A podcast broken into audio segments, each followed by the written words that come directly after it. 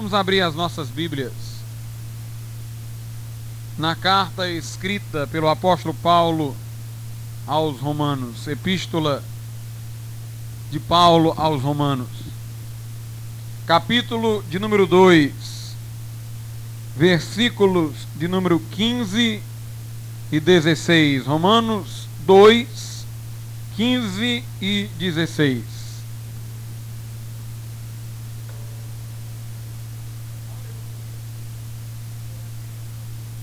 Aliás, irmãos, para que sejamos mais completos, leiamos desde o versículo 11. Romanos 2, do 11 ao 16. Porque para com Deus não há acepção de pessoas. Assim, pois, todos os que pecaram sem lei, também sem lei perecerão. E todos os que com lei pecaram, mediante lei serão julgados. Porque os simples ouvidores da lei não são justos diante de Deus, mas os que praticam a lei hão de ser justificados. Quando, pois, os gentios que não têm lei procedem por natureza de conformidade com a lei, não tendo lei, servem eles de lei para si mesmos. Estes mostram a norma da lei gravada no seu coração, testemunhando-lhes também a consciência e os seus pensamentos mutuamente acusando-se ou defendendo-se. No dia em que Deus, por meio de Cristo Jesus, julgar os segredos dos homens de conformidade com o meu evangelho. Podeis assentar.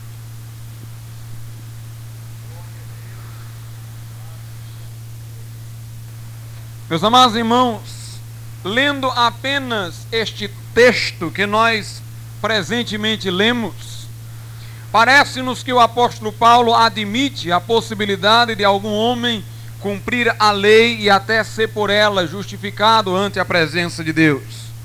Mas quando no versículo 13, por exemplo, o apóstolo Paulo diz que os que praticam a lei são justificados, ele não está com isso dizendo que o homem, no seu estado decaído, tem a potencialidade de cumprir a lei. Está simplesmente dizendo o que Deus requer e o que de fato o homem não tem cumprido. Um caminho para o homem ser justificado seria a obediência da lei. O problema é que nenhum homem tem obedecido à lei desde Adão até hoje. Adão tinha a capacidade de fazê-lo antes da queda, todavia não o fez. E depois da queda, muito menos algum homem cumpriu a lei de Deus, a não ser o próprio Cristo, que se fez carne e habitou entre nós. Portanto, Paulo está estabelecendo a exigência de Deus e não afirmando a potencialidade nossa para atendê-la. No versículo 14, quando ele diz que os gentios sem lei procedem de acordo com a lei, não está também dizendo que os gentios são cumpridores da lei em algumas ocasiões, não. Paulo ensina a doutrina da total corrupção do ser humano. Não diz, portanto, ele que os gentios são de alguma forma cumpridores da lei, a não ser externamente. O que Paulo aqui quer demonstrar não é que o gentio cumpre a lei, o que Paulo quer demonstrar é que o gentio, na medida em que externamente se enquadra na lei, apesar de o seu coração não estar enquadrado, ele demonstra que de alguma forma sabe da existência da lei. O que Paulo aqui quer falar não é sobre a realização do preceito da lei por parte de alguns gentios. O que Paulo quer mostrar é que os gentios têm ciência da lei escrita em seus corações. Procedem eles de acordo com a lei, mas apenas exteriormente, porque sabem como devem fazer e procuram se enquadrar até no âmbito externo, mas intimamente ainda permanece a rebeldia contra o preceito divino, porque o homem é incapaz de cumprir a lei como deve, a não ser que Deus o transforme pela sua graça. Todas as nossas motivações antes da conversão para cumprir a lei são inadequadas.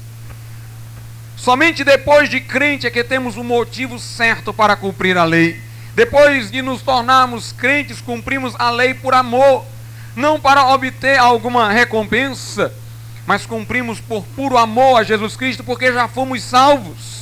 Já não estamos mais cumprindo a fim, não estamos mais cumprindo a fim de obter salvação, mas estamos cumprindo como expressão de gratidão. Estamos cumprindo por amor. Por isso que a Bíblia Sagrada fala da lei em relação aos crentes, chamando-a de lei da liberdade. É lei, mas nós não cumprimos porque sentimos que é uma exigência de nós cobrada. Nós a cumprimos porque escolhemos cumpri-la em nossa liberdade, porque amamos aquele que a preceitou. Meus amados irmãos, tiradas essas possíveis ilusões acerca do ensino do apóstolo Paulo, vamos então detectar o que ele quer nos passar através dos versículos lidos. Em primeiro lugar, nas primeiras páginas da epístola aos Romanos, Paulo quer apregoar que todos pecaram e destituídos estão da glória de Deus. Começa ele falando dos gentios, ou seja, dos não-judeus, e demonstra que estes violaram o conhecimento de Deus que tinham mediante a natureza. Nós vamos já tocar nesse assunto. Paulo começa afirmando a transgressão dos gentios, que desconheciam a lei de Deus escrita, mas conheciam outras formas de Deus a eles se apresentar. No entanto, eles se rebelaram contra Deus. Depois, Paulo fala dos judeus, que tiveram a revelação, que souberam de forma explícita dos preceitos divinos. No entanto, de em rebeldia, em manifestação deliberada de insubmissão, os judeus não atenderam às exigências da lei divina. E então Paulo chega à conclusão inerrante de que tanto os judeus como os gentios estão debaixo do pecado. Paulo conclui que todos pecaram e carecem da glória de Deus no versículo de número 12, ele diz assim: Pois todos os que pecaram sem lei, ou seja, os gentios, também sem lei perecerão. E todos os que com lei, ou seja, os judeus, pecaram, mediante a lei serão julgados. Portanto, Paulo apregou a condenação tanto daqueles que pecaram conhecendo a lei, como daqueles que pecaram desconhecendo a lei, mas conhecendo a vontade de Deus por outras formas. Meus amados irmãos, vejamos essas formas pelas quais Deus revelou aos gentios que não tinham a Escritura. Em primeiro lugar, nós temos a natureza. Nós não sabemos que Deus existe por causa da natureza. A ideia de sua existência já foi colocada por ele em nosso coração. Lá no livro de Eclesiastes, o sábio diz: Deus pôs a ideia de eternidade no coração do homem. Pascal, quando foi argumentar com aqueles que na sua época queriam provar a existência de Deus a partir da natureza, ele disse: Creio em Deus porque há razões no coração que a razão não compreende. Independente de qualquer argumentação mental, de qualquer raciocínio, queria dizer Pascal, nós sabemos que Deus existe por razões que estão no nosso coração. Todos nós temos a ideia da existência de Deus colocada por Ele mesmo no coração de cada um de nós. Mas, irmãos, nós descobrimos em parte o modo de ser de Deus, examinando as coisas criadas. Porque assim como um pintor deixa uma sombra de sua personalidade na sua arte, assim também o eterno poder, diz Paulo, e a divindade de Deus tem sua expressão nas coisas criadas. O versículo 19 de Romanos 1 diz o seguinte, e em seguida leremos o versículo 20 e 21. Porquanto o que de Deus se pode conhecer é manifesto entre eles, porque Deus lhes manifestou, porque os atributos invisíveis de Deus, assim como o seu eterno poder, como também a sua própria divindade, claramente se reconhecem desde o princípio do mundo, sendo percebidos por meio das coisas que foram criadas.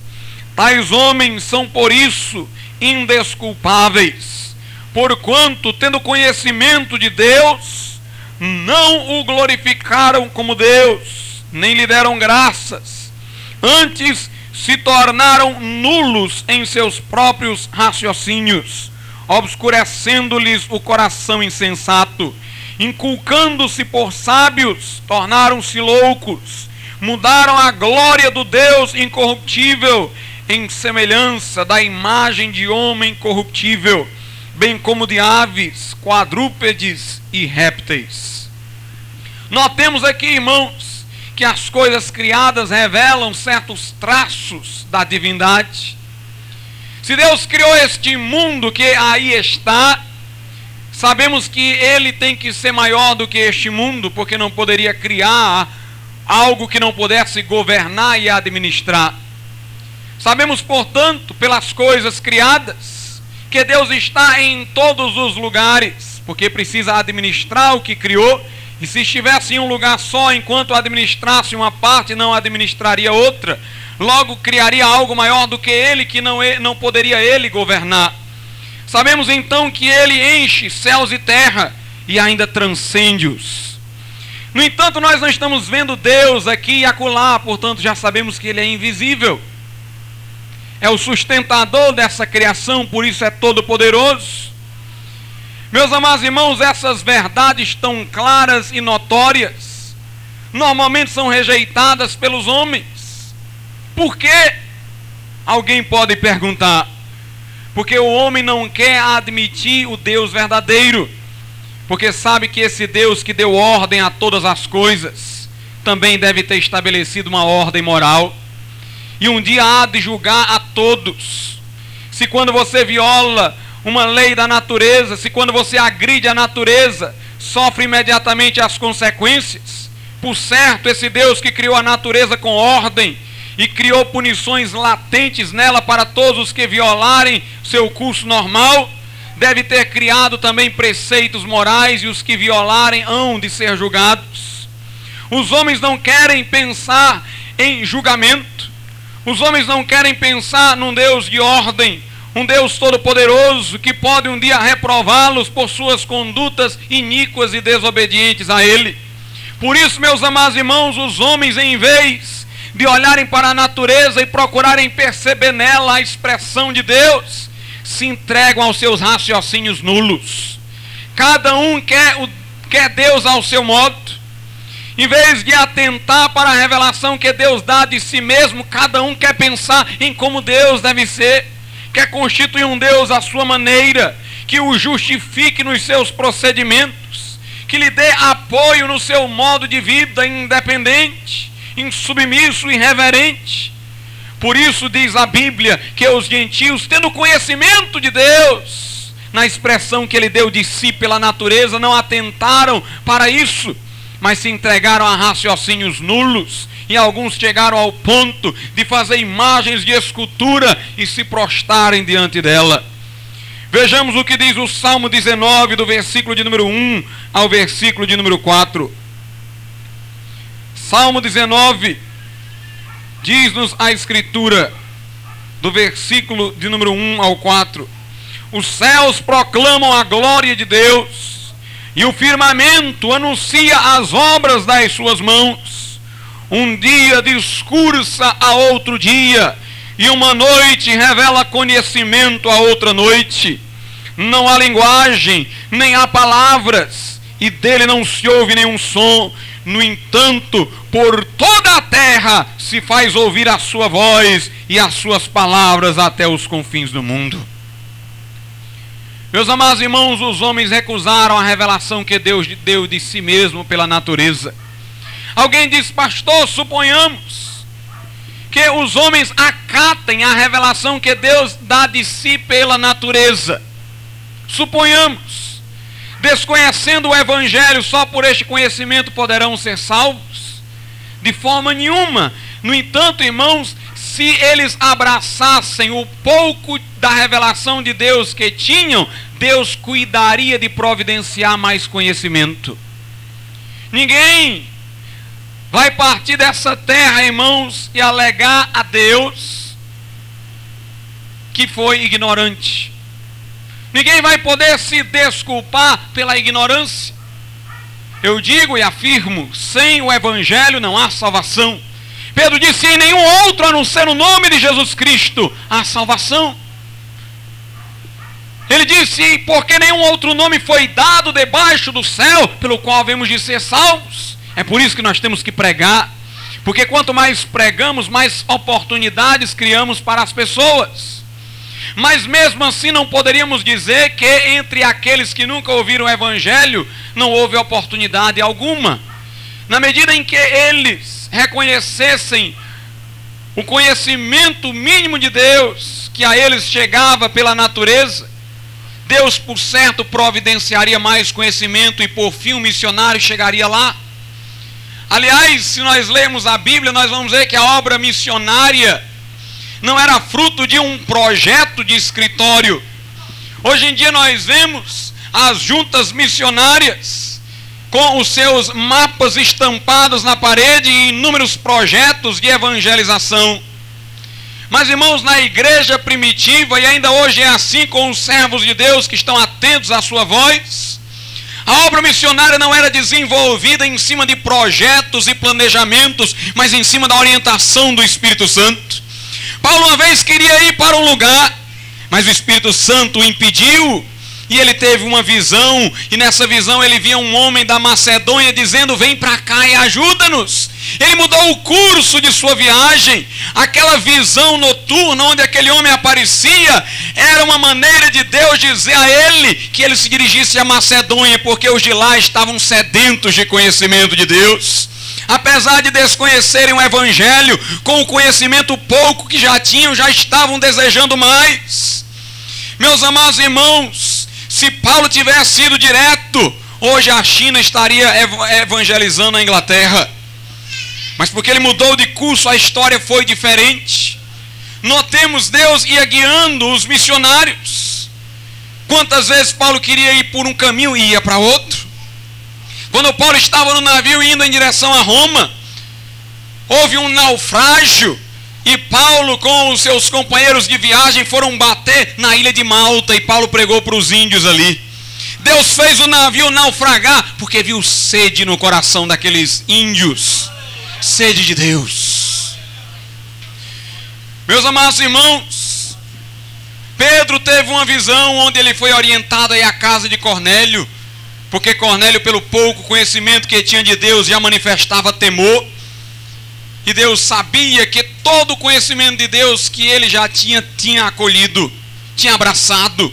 E por isso Deus cuidou para que Pedro chegasse até lá e lhe levasse o evangelho. É interessante que Deus disse a Pedro: Pedro, tu vais lá e vai falar palavras a ele pelo, pelas quais ele há de ser salvo. Note, Deus diz: ele não está salvo, mas pelas tuas palavras ele vai ser salvo. Meus amados irmãos, os gentios recusaram a Deus, porque não atentaram para a revelação que Deus deu de si mesmo através da natureza. Mas a segunda forma de Deus se revelar àqueles que não têm a Escritura é através da lei moral no coração. Todos nós, irmãos, temos uma lei moral escrita no coração, pela qual nós sabemos o que é certo e o que é errado. Eu me lembro agora de Kant. O filósofo Kant dizia: Duas coisas me estremecem, o céu sobre a minha cabeça e a lei moral no meu coração.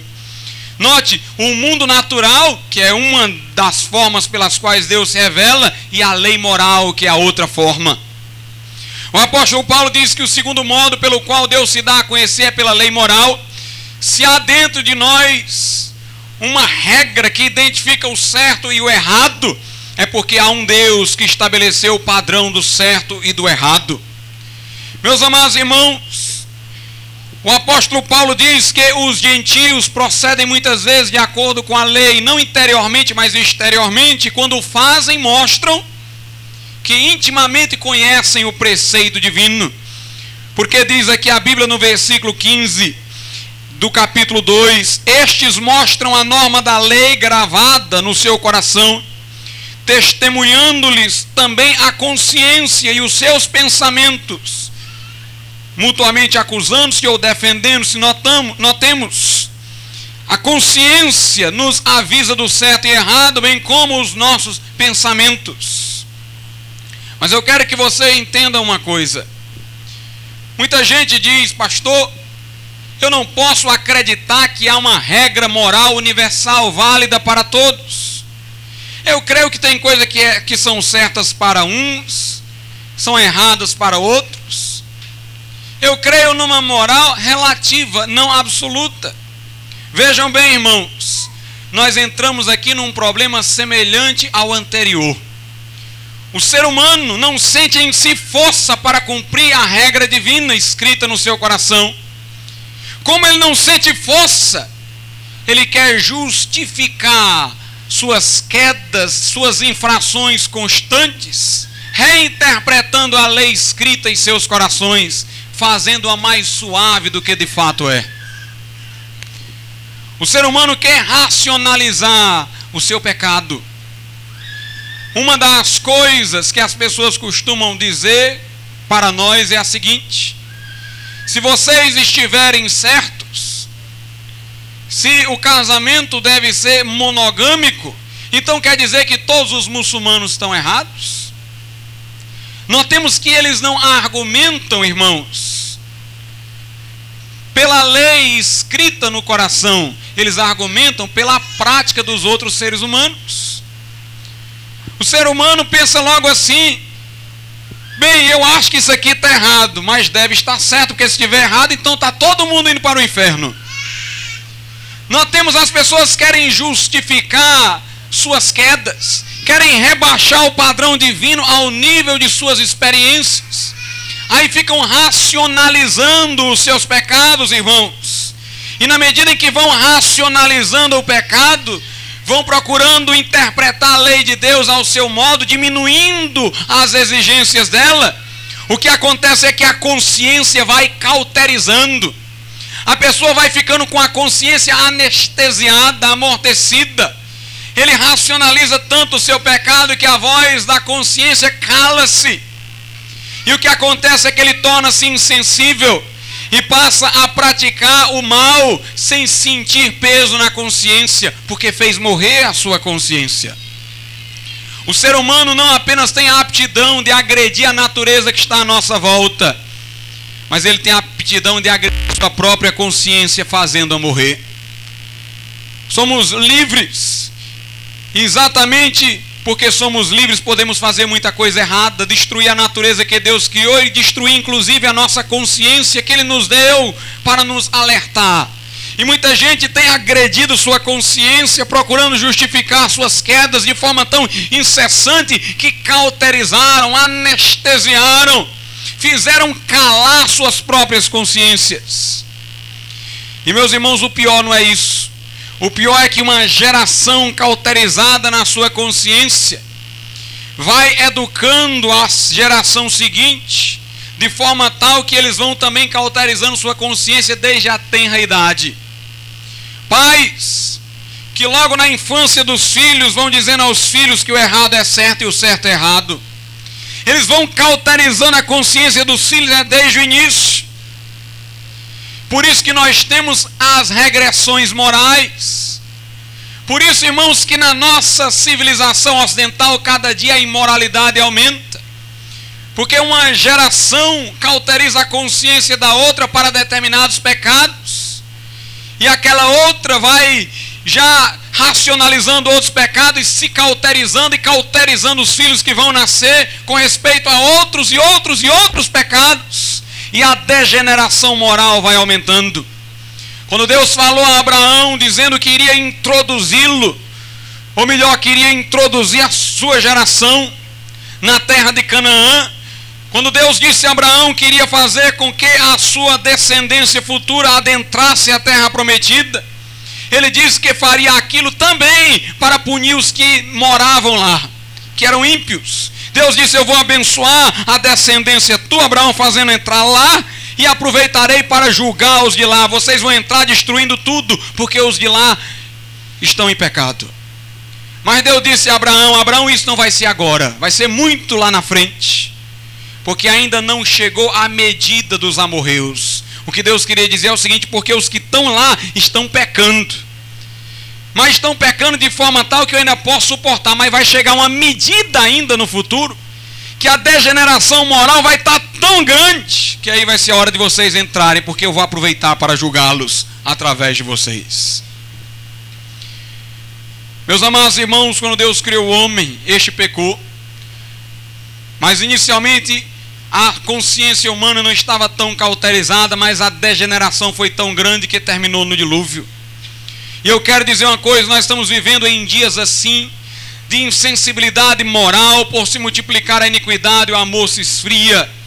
Estamos vivendo em dias, como disse Paulo a Timóteo, onde os homens vão de mal a pior, onde a religião fica apenas com aparência de piedade, nega o poder mas eu quero dizer uma coisa, irmãos.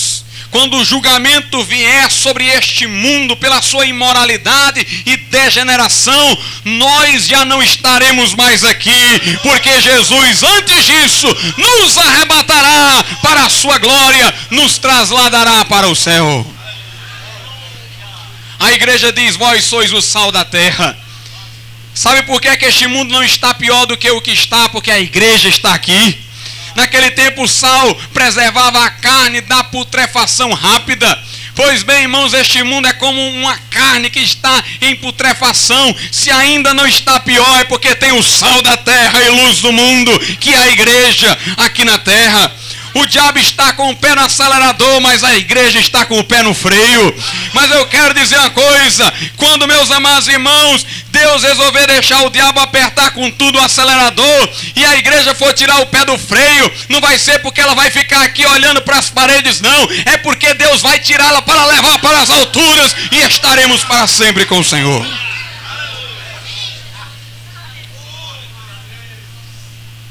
Degeneração moral. Os que sem lei pecaram, sem lei também perecerão.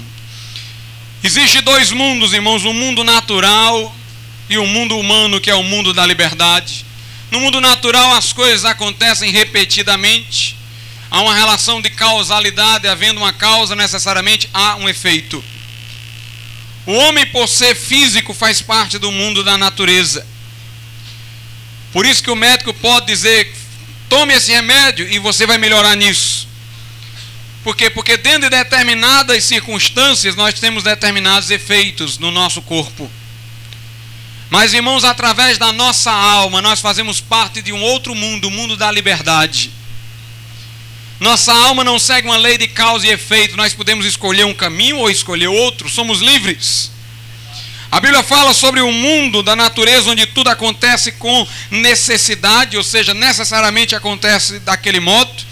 Em Eclesiastes 1,8, quando diz: Todos os rios correm para o mar, é uma forma poética de falar sobre a causalidade na natureza. Todos os rios correm para o mar, e o mar não se enche ao lugar para onde correm os rios, para lá tornam eles a correr. Nós temos o autor de Eclesiastes diz: os rios correm para o mar, mas o mar nunca se enche, todo dia o rio está correndo para lá de novo. Por quê, irmãos? Porque é um processo de evaporação a água do mar evapora-se, formam-se as nuvens, as nuvens fazem os rios correr pela chuva, e os rios vão direto para o mar e o fenômeno fica se repetindo. Na natureza há uma repetitividade dos fenômenos. Nosso corpo faz parte desse mundo natural e por isso, em parte, nós somos integrantes da natureza, mas nós também fazemos parte do reino da liberdade do qual faz parte Deus, os anjos e também cada um de nós, bem como o diabo e os demônios. Meus amados irmãos, e o ser humano, infelizmente, tem escolhido rebelar-se contra a ordem divina. ele agride a natureza, ele agride a consciência, ele agride a lei moral, ele não reconhece a revelação que Deus dá de si mesmo, ele racionaliza o seu pecado. E na medida, irmãos, em que ele comete essas agressões e faz calar sua consciência, ele fica insensível, como já falei, e torna-se um ser confuso. Chega um tempo que o homem não sabe mais dizer o que é certo e o que é errado. É interessante observar que os cientistas, eles falam corretamente sobre a natureza, mas quando vão falar sobre o que é certo e o que é errado no plano moral, eles são confusos. Por quê? Porque no estudo da natureza eles não tiveram porquê ir de encontro à verdade expressa. Mas no que diz respeito à lei moral, eles não quiseram aceitá-la como viram. Por isso tentaram racionalizá-la, fazendo-a adequar-se ao seu modo de vida, e o resultado foi insensibilidade, da insensibilidade confusão. E agora ninguém sabe mais o que é certo e o que é errado. O homem descobre tantas coisas na natureza. Torna-se a ciência cada dia mais progressiva. E ao mesmo tempo, irmãos, o homem é ignorante para saber o que é certo e o que é errado no que diz respeito ao procedimento, aos atos de sua vida. Quanto mais ele tem conquista nas ciências, principalmente aquelas que estudam a natureza, mais ele se torna medíocre e ignorante para discernir a vida moral. A Bíblia diz assim em Lucas, no capítulo 12, 56 e 57. Hipócritas, sabeis interpretar o aspecto da terra e do céu, entretanto não sabeis discernir esta época e por que não julgais também por vós mesmos o que é justo? Notemos o que Jesus disse aqui aos fariseus. Ele diz: Hipócritas, vocês sabem interpretar bem o aspecto da terra e do céu. Porque da mesma forma vocês também não sabem discernir o que é justo. Em Isaías, no capítulo 5, o profeta berra a maldição divina sobre aqueles que já não tem nenhuma moralidade. Isaías 5, 20 e 21. É o grito de Deus, é a trombeta do Senhor soando. Ai dos que ao mal chamam bem, e ao bem mal, que fazem da escuridade luz e da luz escuridade. Põe o amargo por doce e o doce por amargo Ai dos que são sábios a seus próprios olhos, prudentes em seu próprio conceito.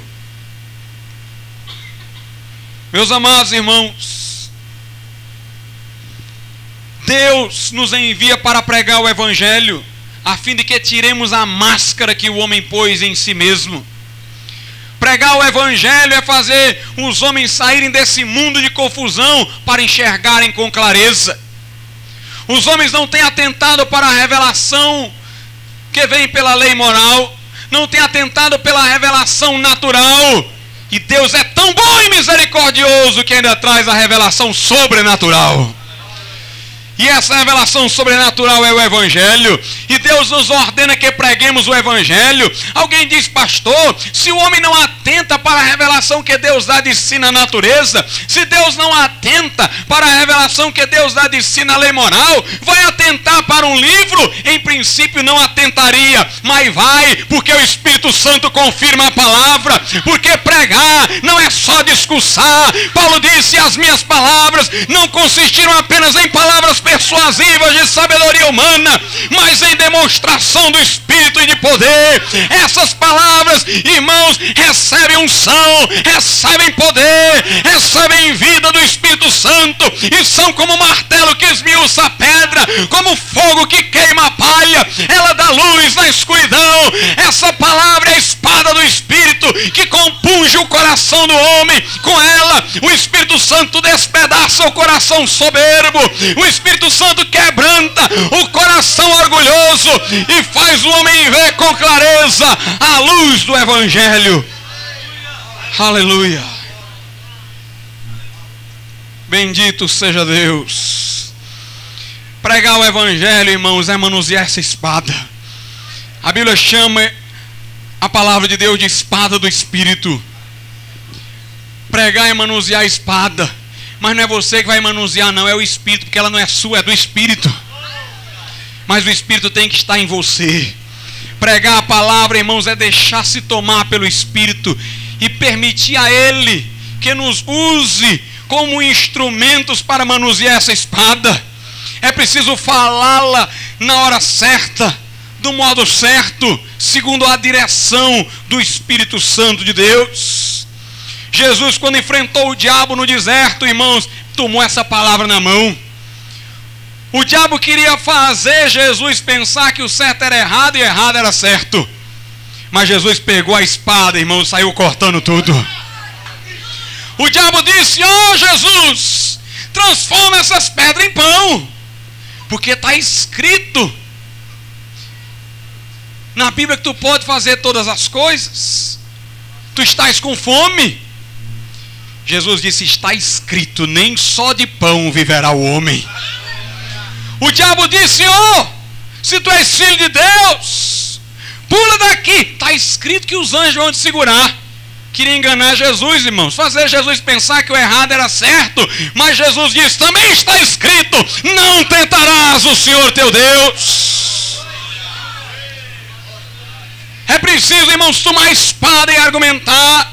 Pregar o Evangelho, irmãos, é desfazer as ilusões do homem, é desfazer os raciocínios nulos, é violar a falsa sabedoria e fazer a verdade de Deus estampada ante os olhos dos seres humanos. Deus diz assim em Isaías 1,18: Vinde, arrazoai, vinde apresentai as vossas razões a mim é como se Deus estivesse dizendo: Você acha que o errado está certo? Então vem apresentar as razões para mim. Me convença. Deus disse: Eu quero conversar com você. É o que Deus está dizendo.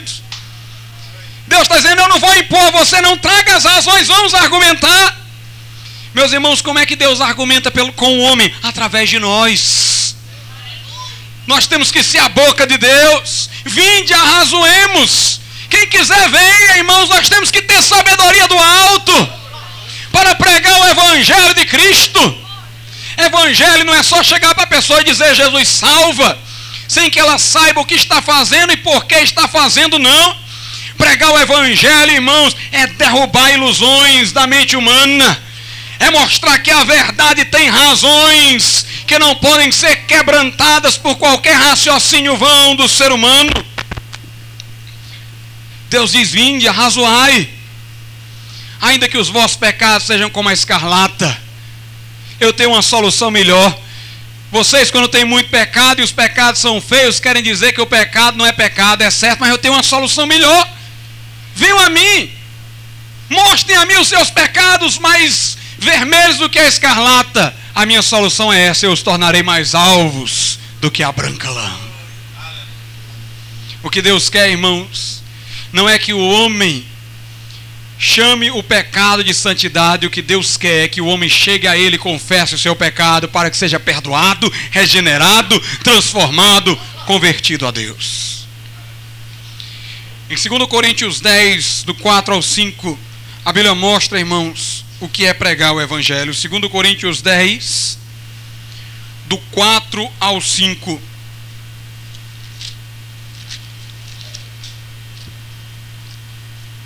Porque as armas da nossa milícia não são, não são carnais, e sim poderosas em Deus para destruir fortalezas, anulando nós sofismas e toda altivez que se levante contra o conhecimento de Deus, e levando cativo todo pensamento à obediência de Cristo e o versículo 6 diz: E estando prontos para punir toda desobediência, uma vez completa a vossa submissão.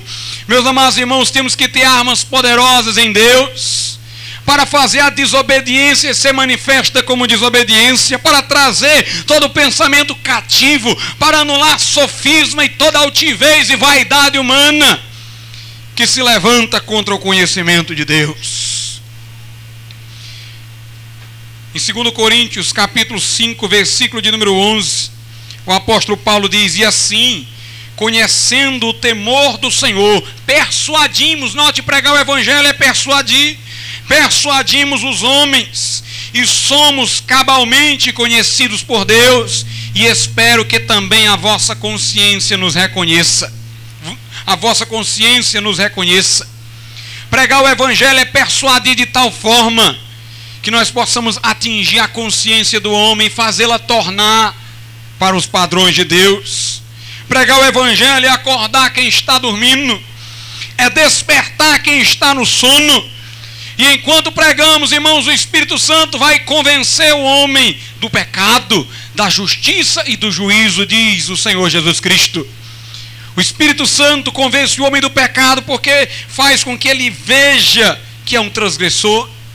O Espírito Santo faz o homem ver as exigências da justiça de Deus para que ele saiba quão distante dela está.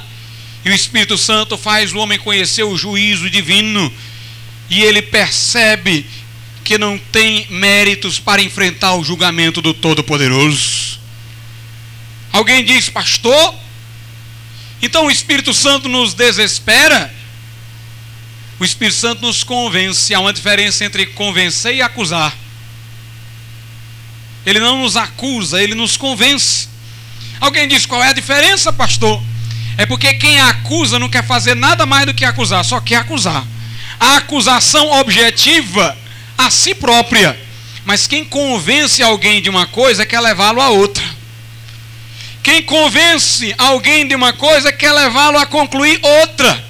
O diabo acusa, porque o diabo não lhe dá esperança. O diabo diz: você é um pecador, você é um miserável, não há jeito para você, Aqueles que ouvem a voz do diabo terminam como Judas, pendurados e enforcados. Mas aqueles que ouvem a voz de Deus terminam como Pedro, chorando e encontrando paz com Deus por nosso Senhor Jesus Cristo.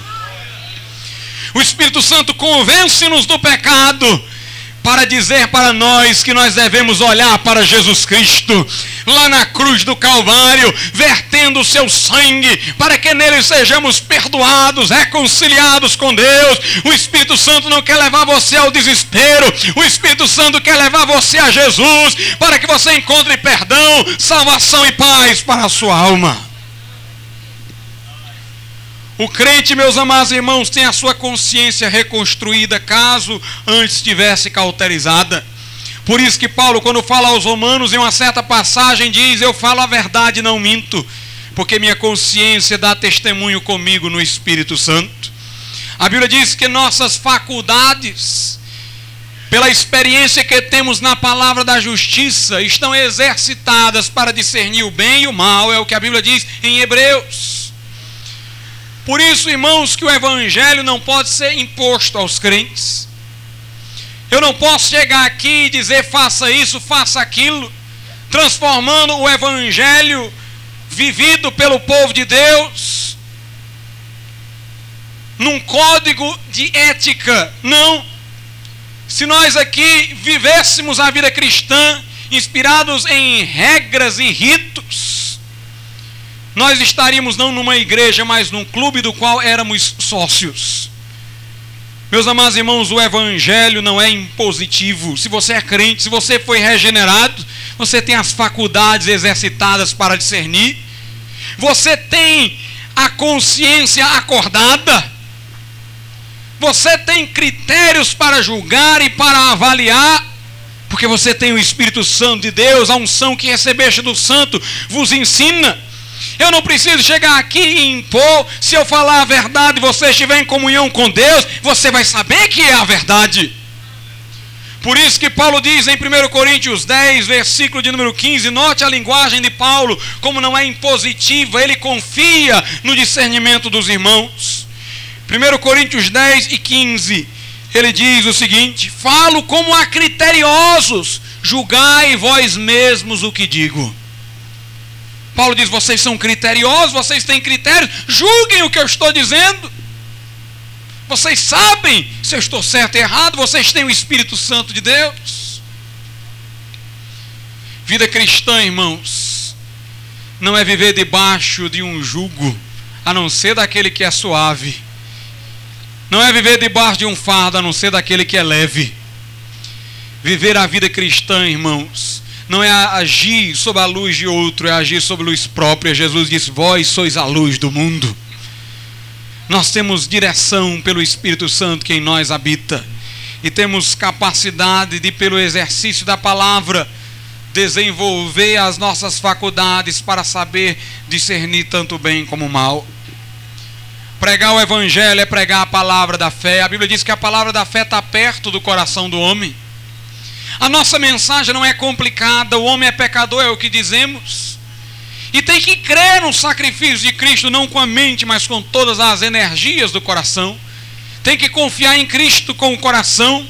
Esta confiança não é um exercício mental de pensamento positivo, é um descanso suave nos méritos e no sacrifício completo de Jesus Cristo.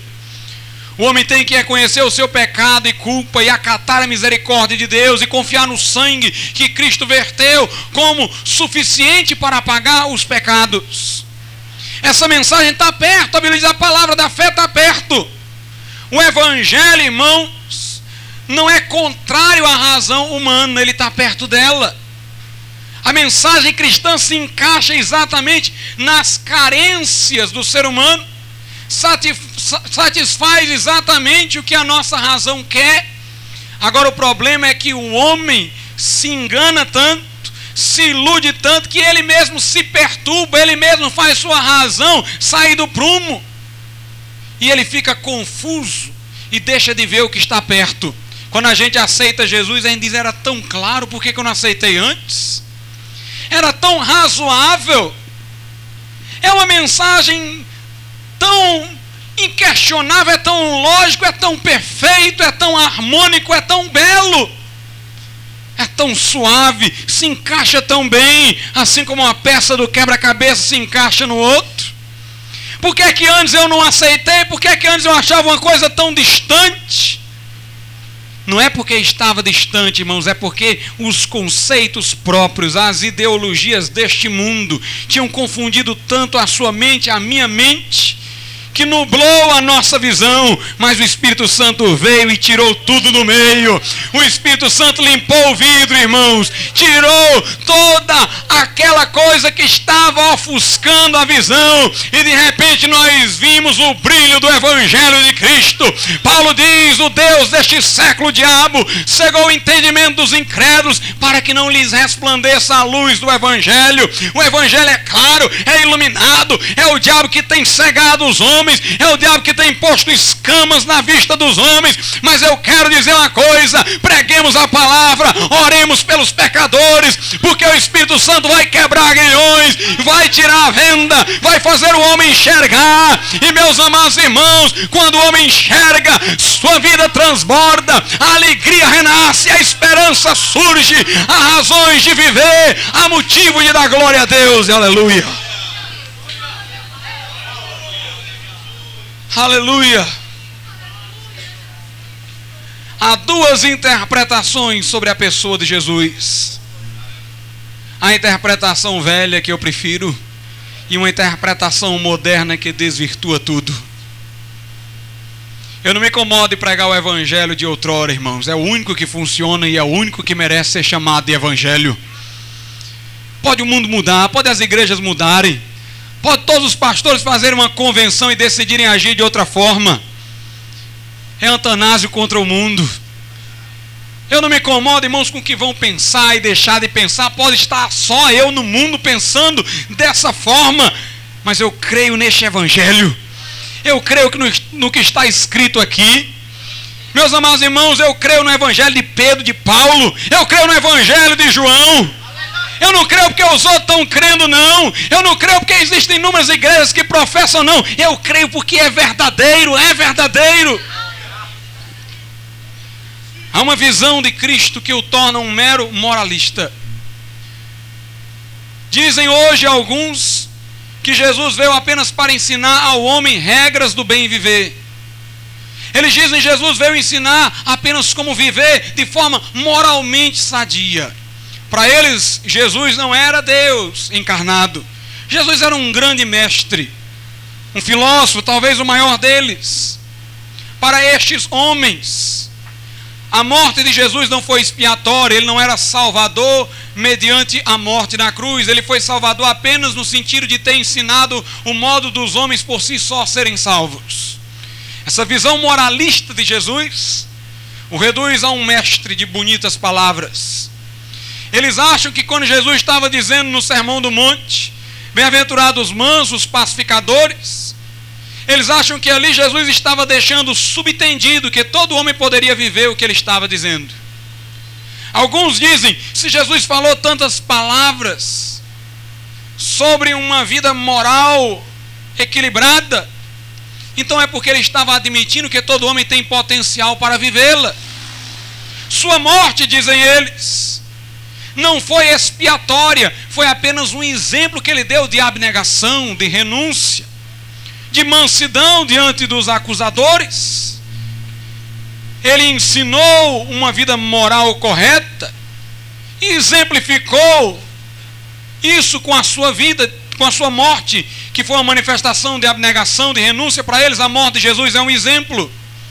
O seu ensino era moral e ele reconhecia no homem capacidade de viver à altura dos padrões de Deus, sem uma experiência espiritual prévia.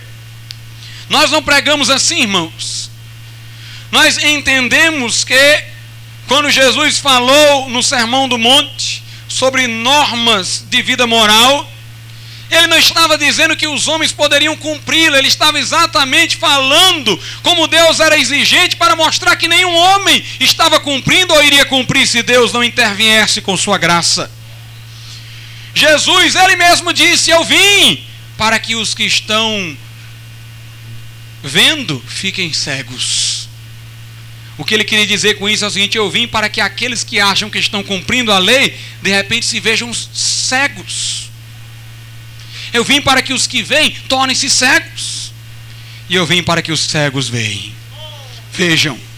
Eu vim para que os que veem tornem-se cegos. E eu vim para que os cegos vejam. Meus amados irmãos, os pecadores encontraram em Jesus salvação, porque reconheceram sua vida miserável e apelaram para a graça de Deus. E Jesus disse a eles: A tua fé te salvou. Mas os fariseus, os moralistas, que julgavam-se capazes de em si mesmos serem salvos, foram reprovados por Jesus. Quando Jesus falou das regras do reino de Deus, ele o fez exatamente para mostrar que o homem não as estava cumprindo.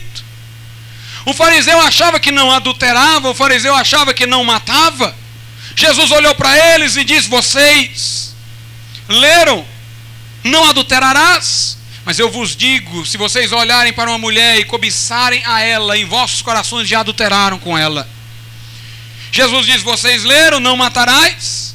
Acham que cumprem, mas eu vos digo: se alguém odiar o seu irmão, já o matou no coração.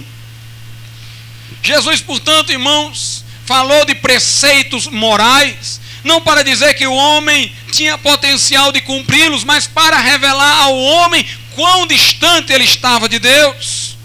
Aliás, Jesus chamou seus próprios discípulos de maus. Jesus olhou para os seus discípulos e disse: Se vós sois maus e sabeis dar boas dádivas aos vossos filhos, quanto mais o Espírito, quanto mais Deus sabe dar o Espírito Santo aos que lhe pedirem. Uma vez um homem chegou para Jesus e disse: Bom mestre. Jesus disse: Por que, tu me chama de bom? Só um bom que é Deus. Jesus não queria dizer com aquilo que ele não era bom, não. Jesus queria apenas dizer o seguinte: se tu me chamar de bom, me reconhece como Deus. Porque se tu achar que eu sou só homem, eu não sou bom, não, porque não tem homem bom. Agora, se tu quiser achar que eu sou Deus, aí me chama de bom. Meus amados irmãos, Jesus proclamou a maldade do ser humano, o seu egoísmo seu estado de culpa e de desvio de Deus. A sua morte na cruz não foi um exemplo de abnegação e renúncia, foi expiatória.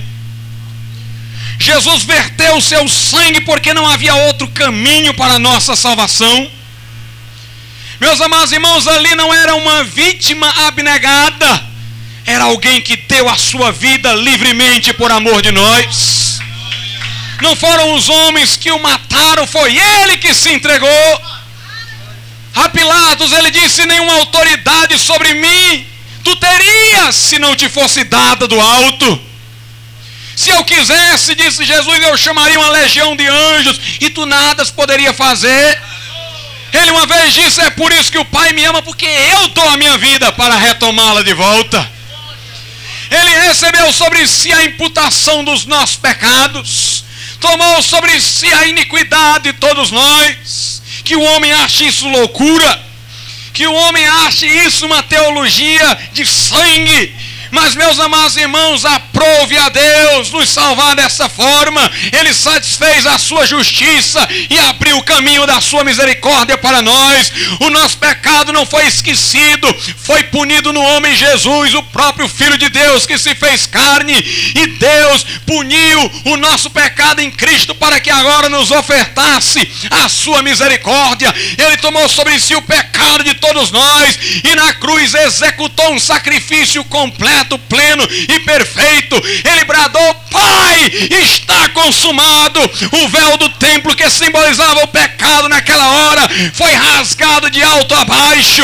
Ele venceu o pecado, ele aniquilou a culpa. E eu quero dizer uma coisa: para que tivéssemos certeza de que foi completo, para que tivéssemos certeza de que Deus estava satisfeito, ao terceiro dia, meus irmãos, o túmulo tremeu, a pedra rolou e o Filho de Deus, o Filho de Deus ressuscitou dentre os mortos, ele está vivo, é Rei dos Reis e Senhor dos Senhores, está exaltado à destra de Deus Pai Todo-Poderoso, e ele virá, ele virá, aleluia.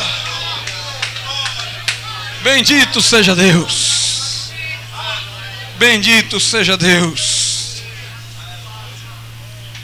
Resta ao homem reconhecer o seu pecado e atender ao chamado do Evangelho e até Jesus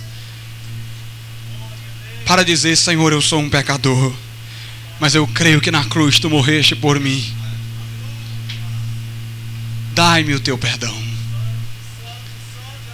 Um certo enterro, um pastor estava fazendo o culto fúnebre, estava celebrando um culto fúnebre. Um certo enterro. Ao término do culto, um homem chorando, sensibilizado com a mensagem e trêmulo por estar na presença da morte de outrem, disse para aquele pastor: Como é que a gente é salvo? É complicado ser salvo. O pastor olhou para ele e disse: É muito simples. Apresente-me o pecador e eu apresentarei a ele o Salvador. Que o pecador se apresente, irmãos, porque o Salvador está aqui nessa noite para salvar a tua alma. Vamos ficar de pé. Bendito seja Deus. Vamos cantar aquele corinho, ou meu, aquele hino. Foi na cruz. Foi na cruz. Pedi irmão, irmão Cleito que vem aqui à frente para nós cantarmos. Foi na cruz, foi na cruz, onde um dia eu vi meu pecado castigado em Jesus. Hino de número 15 da harpa cristã. Ó oh, com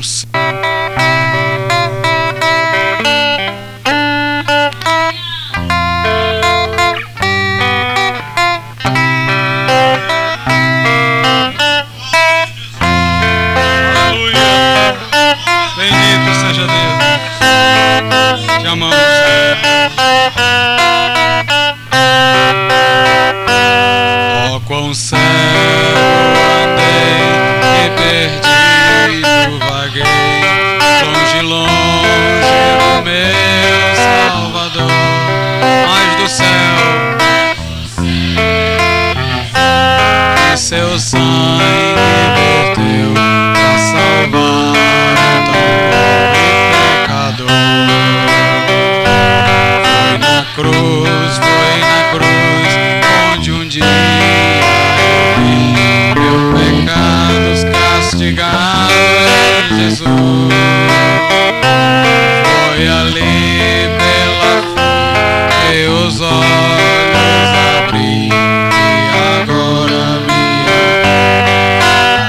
a terceira estrofe junta, sem o um refrão. Ouvia falar dessa graça sem par, que do céu trouxe o nosso Jesus. Mas eu surdo, converter-me não quis ao Senhor. Mais um dia senti meu pecado e vi.